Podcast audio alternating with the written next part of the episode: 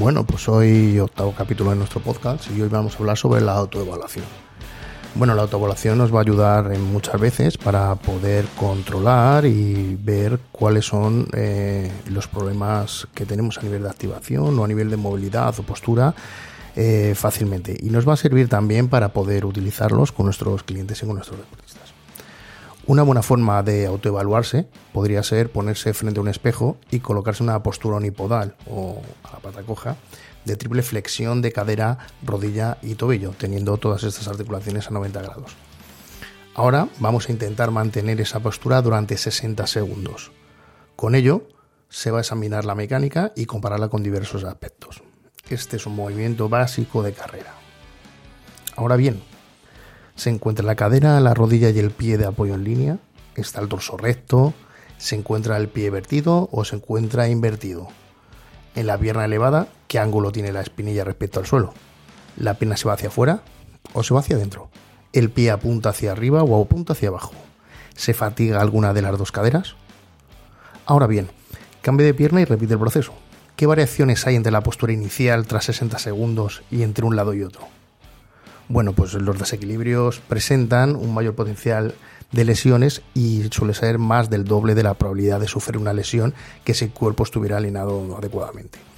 A medida que sigamos practicando deporte o se siga corriendo o, incluso se sigan realizando movimientos cíclicos, como puede ser en el ciclismo, vamos a inducir a esa fatiga y a ese desequilibrio va a empeorar. Va a aumentar la carga en el tejido y el trauma. Entonces, eh, ¿han aparecido problemas en el mantenimiento de la postura al realizar la autoevaluación? Bueno, pues si es así, en un entorno controlado, imagina lo ineficiente que puede ser el movimiento en un entorno cambiante. La mayoría de las personas eh, va a dejar caer una cadera hacia abajo al elevar la pierna y esta va a sobresalir hacia un lado. Lo que se está buscando con los ligamentos y los tejidos capsulares es una estabilidad que tendría que generar la musculatura. La musculatura es capaz de actuar como amortiguadora y como estabilizadora, haciendo que disminuya el desgaste articular. Si las caderas van a caer durante el test, se tiene una pobre estabilidad de cadera y de coro. La colocación del pie de la pierna elevada también, hacia arriba o hacia abajo, va a contribuir a determinar si se pueden sufrir o no se pueden sufrir lesiones. Mantenerlo dorsiflexionado es uno de los elementos más importantes de la mecánica de carga. La dorsiflexión va a permitir apilar los segmentos bajo fuerzas y bajo estabilidad extrema. La musculatura estabilizadora permite que las fuerzas se transfieran desde el pie a través del cuerpo al tiempo que va a minimizar el potencial de fugar de energía que dan como resultado traumatismos tisulares y lesiones por sobreuso. Esto también es aplicable al ciclismo, ya que se produce mayor potencia en el ciclo descendente, mayor transferencia de fuerzas de las caderas al extender usando mejor los glúteos cuando trabajamos con el pie dorsiflexionado.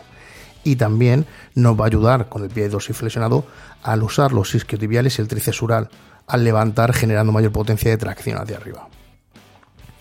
Podemos realizar otra nueva autoevaluación. En este caso la vamos a hacer tumbado boca arriba. Desde esta posición vamos a intentar realizar un puente manteniendo piernas rectas y levantando las caderas lo más alto posible, quedando como únicos puntos de contacto como los talones y los hombros. ¿Dónde se encuentra la tensión? ¿En los isquios o en los glúteos?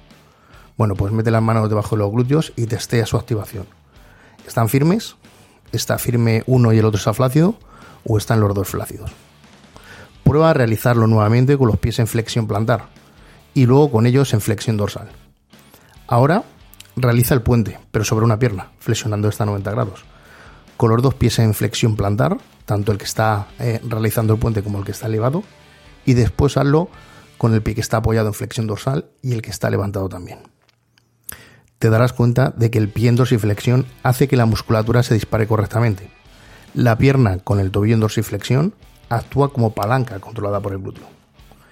Este tipo de evaluaciones básicas nos va a ayudar a reconocer limitaciones específicas y crear un sistema que va a permitir que el cuerpo funcione a su máxima eficiencia. De esta manera se puede ver la integración del movimiento transferida desde el pilar a la parte inferior y la parte superior del cuerpo.